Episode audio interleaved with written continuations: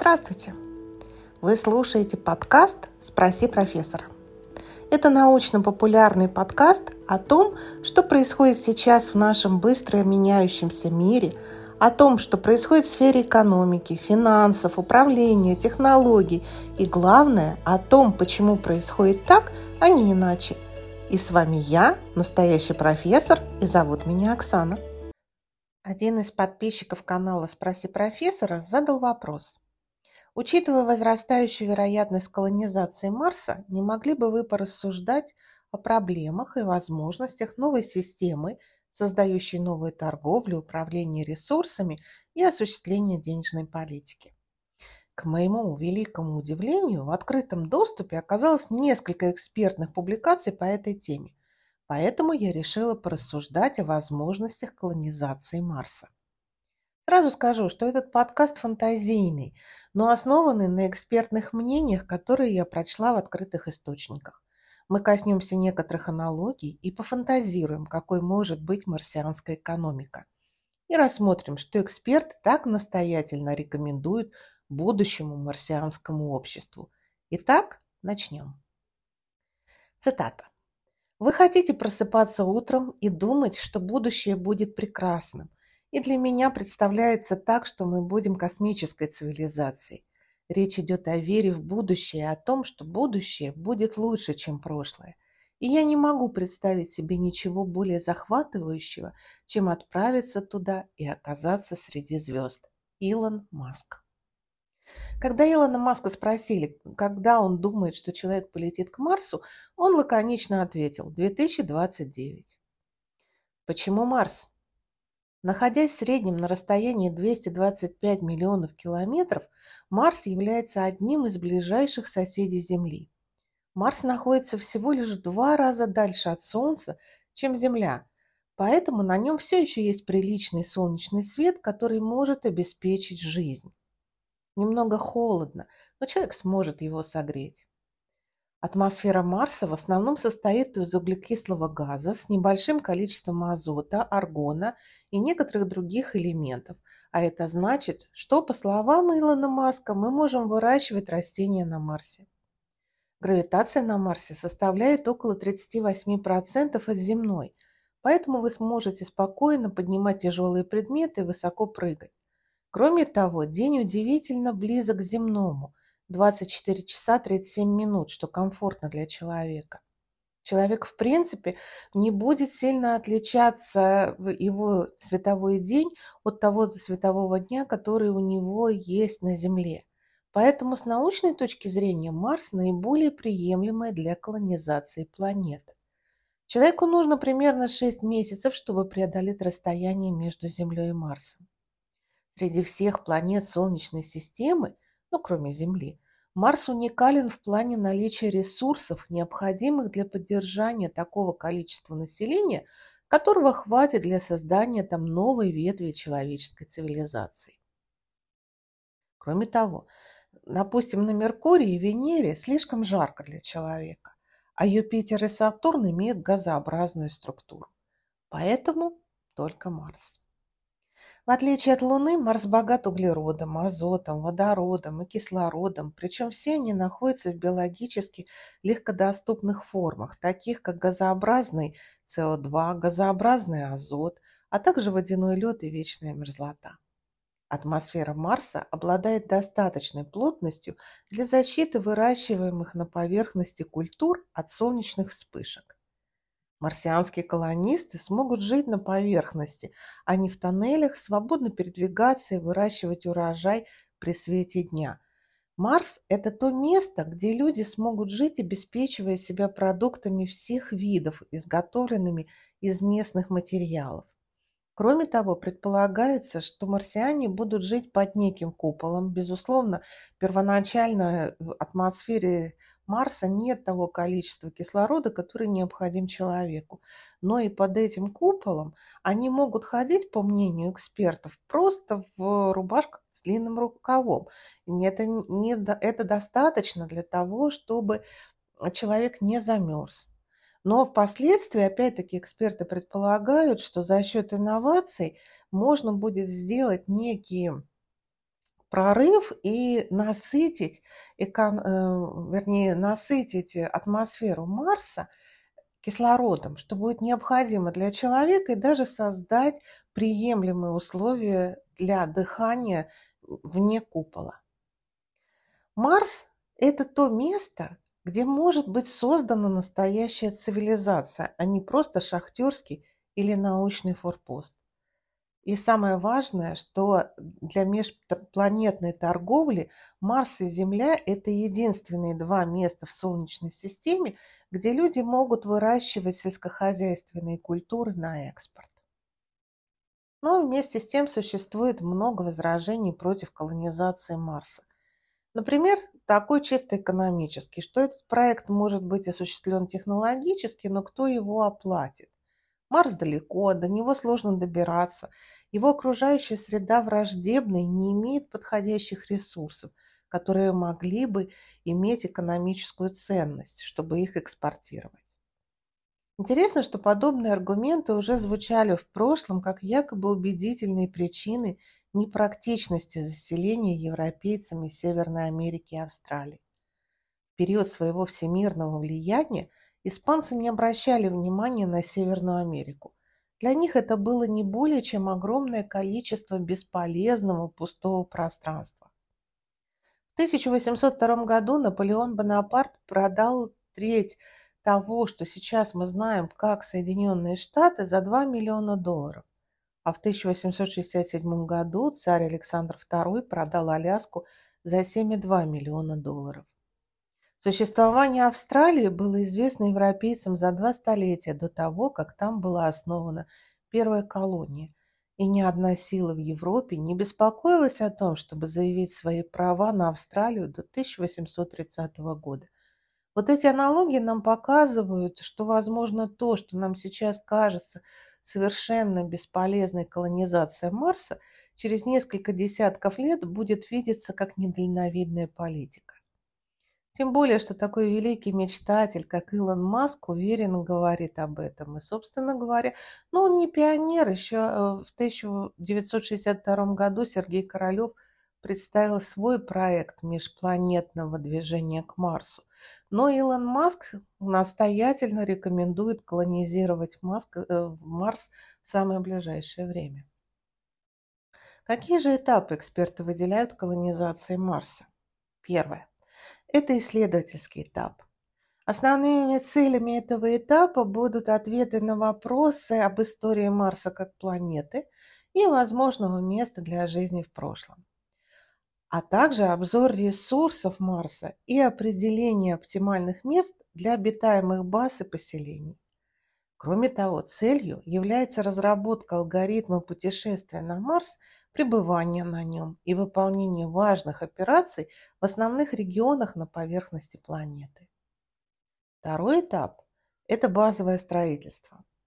Сущность этого этапа состоит в том, что ну, необходимо провести сельскохозяйственное, промышленное, химическое и технологические исследования Марса в контексте овладения растущим массивом технологий, необходимых для использования марсианского сырья и полезных ресурсов.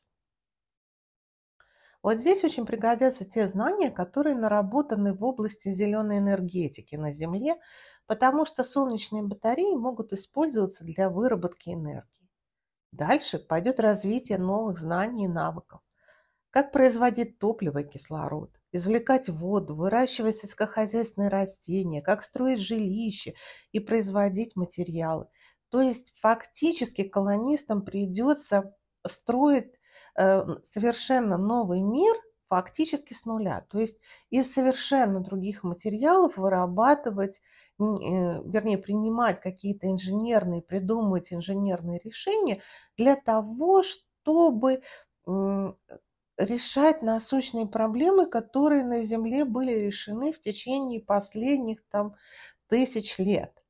Иными словами, марсианская цивилизация должна будет достаточно быстро накопить некий пул уникальных знаний, чтобы обеспечить жизнедеятельность новой цивилизации.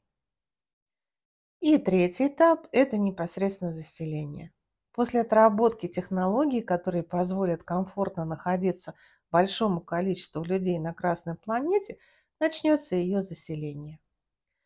Илон Маск говорит о том, что нужно первоначально построить город-миллионник, потому как именно с миллиона э, людей начинается э, жизнь новой цивилизации. Потому что если это будут колонисты в пределах 100 человек, да даже 10 тысяч человек, это недостаточно для действительно мощного освоения новой планеты. Вот эти первые два этапа, по мнению экспертов, должны финансироваться государствами, которые заинтересованы в развитии Марса как колонии. А начиная с третьего этапа, здесь уже стоит вопрос о формировании марсианской экономики.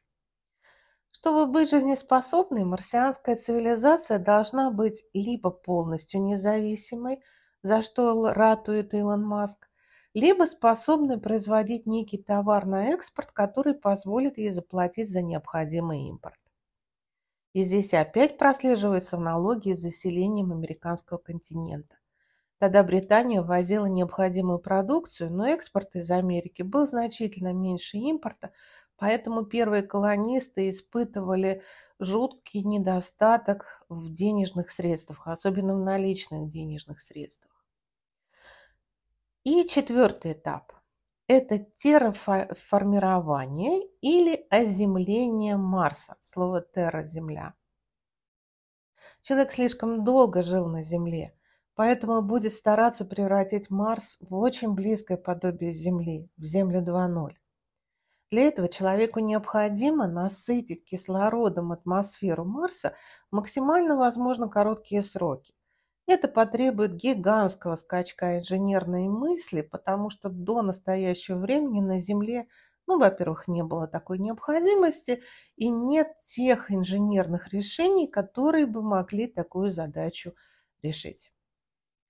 Итак, допустим, что на Марсе уже возникла приличная по размерам колония людей, и нас интересует, на чем может быть построена экономика Марса.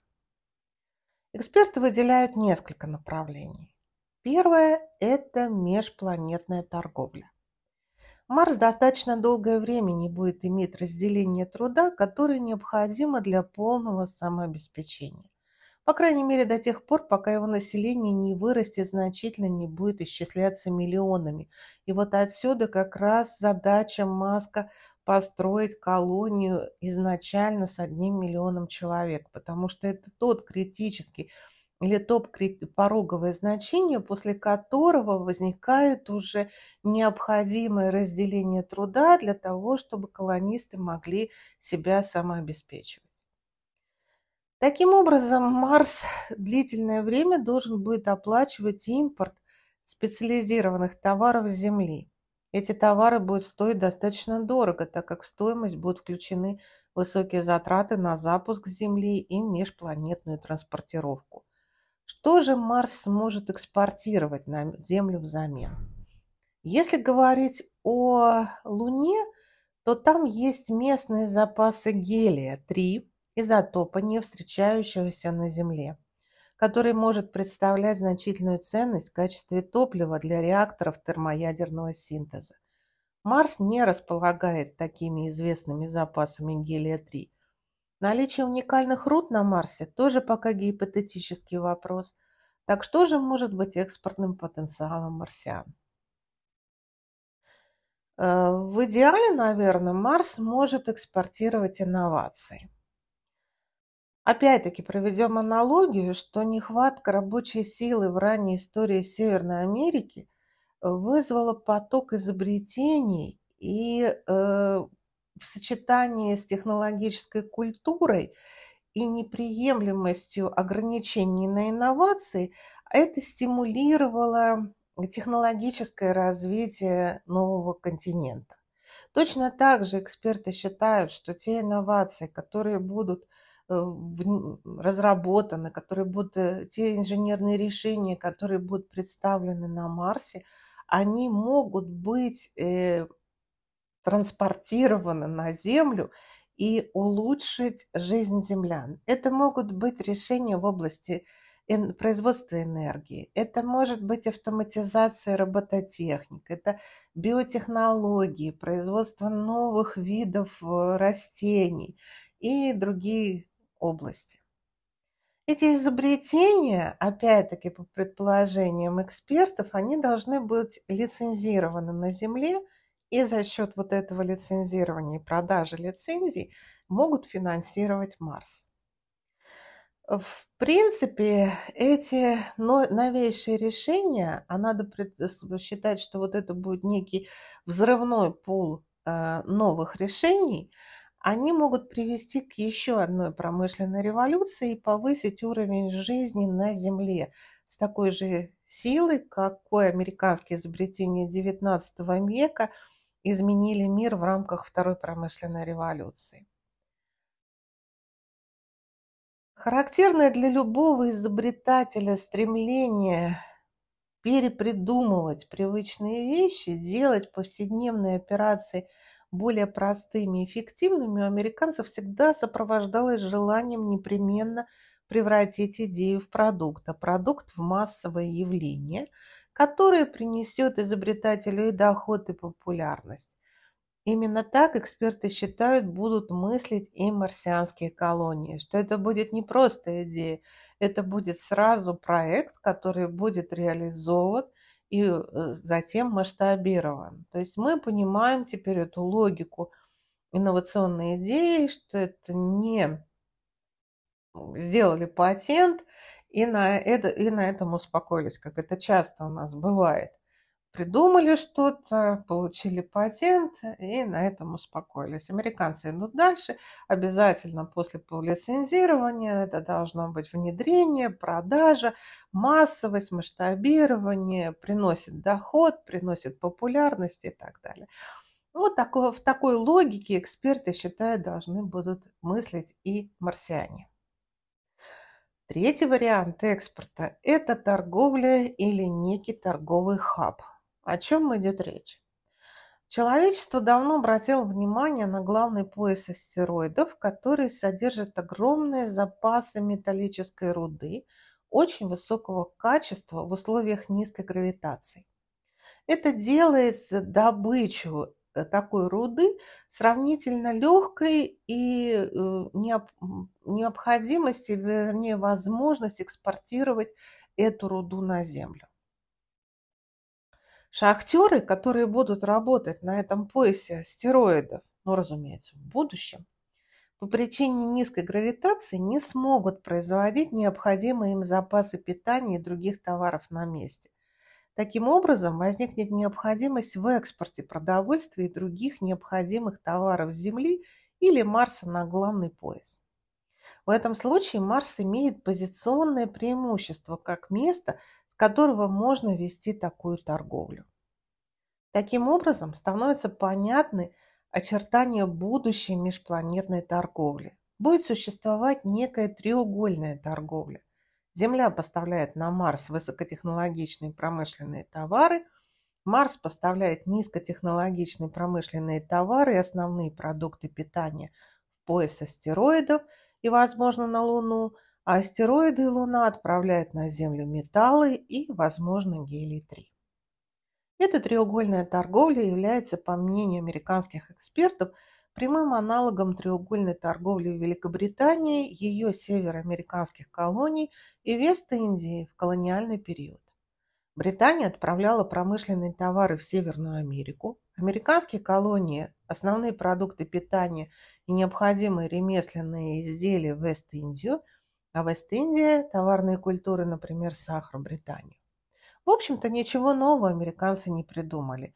Они э, опыт или, скажем так, лучшие практики, которые они были разработаны именно в период колонизации Северной Америки, они предполагают, что эти же практики будут э, применены к колонизации Марса. Кто же будет колонистами? По аналогии с переселенцами в Северную Америку, это могут быть люди, которые хотят начать что-то новое, кого не устраивает что-то на Земле, которые не нашли себе применения, но достаточно смелые и предприимчивы, чтобы совершить такое путешествие в один конец.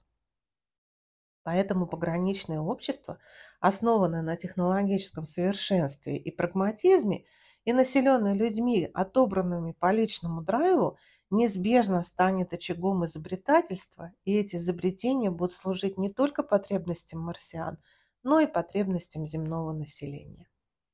Поэтому они будут приносить доход Марсу, одновременно нарушая присущую э, земному обществу тенденцию к стагнации.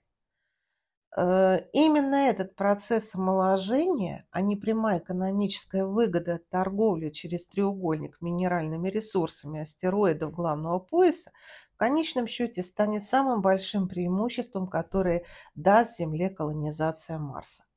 Так считают эксперты. Кроме того, эксперты считают, что они уже высчитали, что одна поездка, ну понятно, что в один конец колонистов, будет стоить где-то приблизительно 500 тысяч долларов США.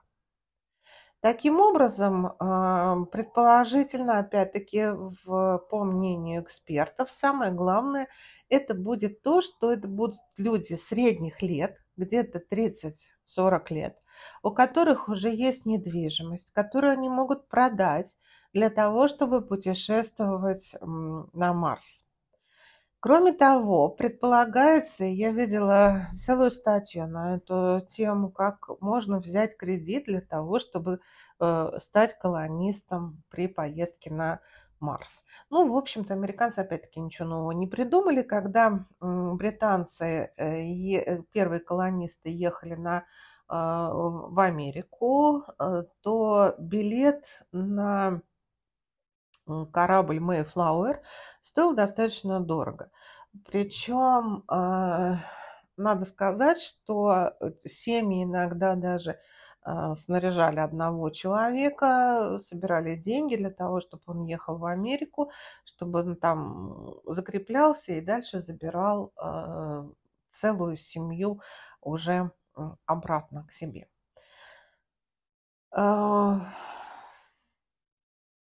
Хотела еще рассказать, что на этой корабле Mayflower исторический такой момент один. Именно ехал человек э, по фамилии Гарвард, э, который впоследствии стал основателем э, Гарвардского университета, он сам окончил Оксфорд, и вот как раз на корабле Mayflower он путешествовал в Америку, был первопроходцем, был первым, одним там, первым из первых министров и завещал половину своей библиотеки и свои капиталы для создания вот такого университета, Гарвардского университета, того, какой мы сейчас знаем его.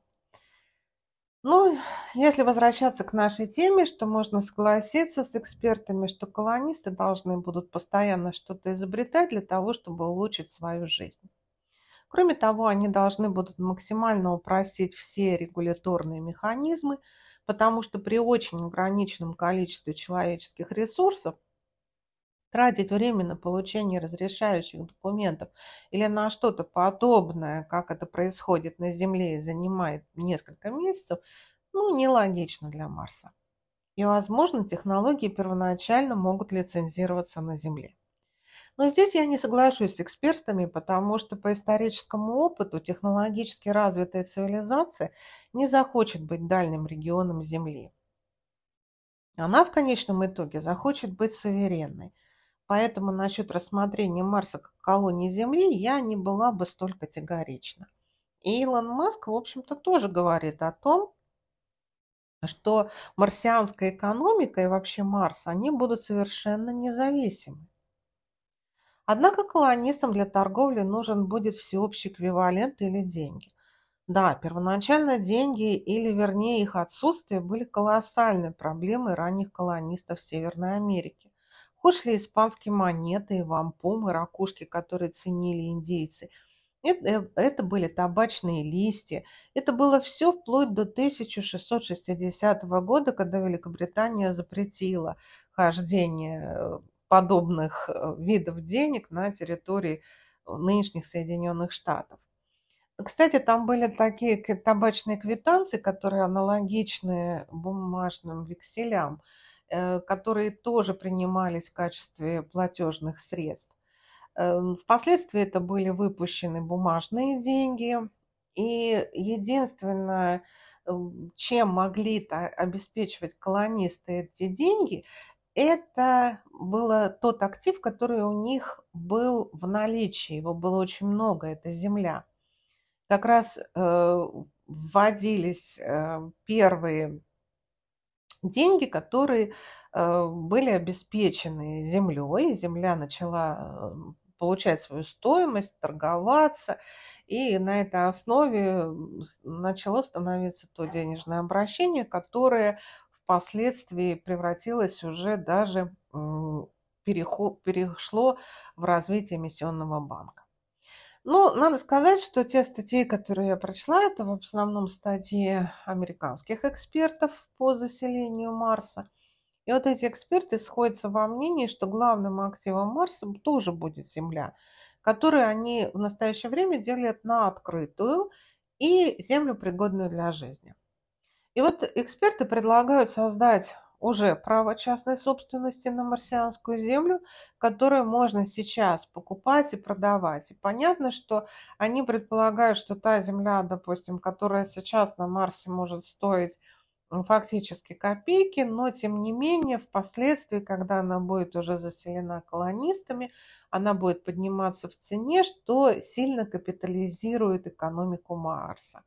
А сейчас э, это тоже помогло бы собрать некую сумму денег для того, чтобы начать э, колонизацию, как некий фонд для развития Марса.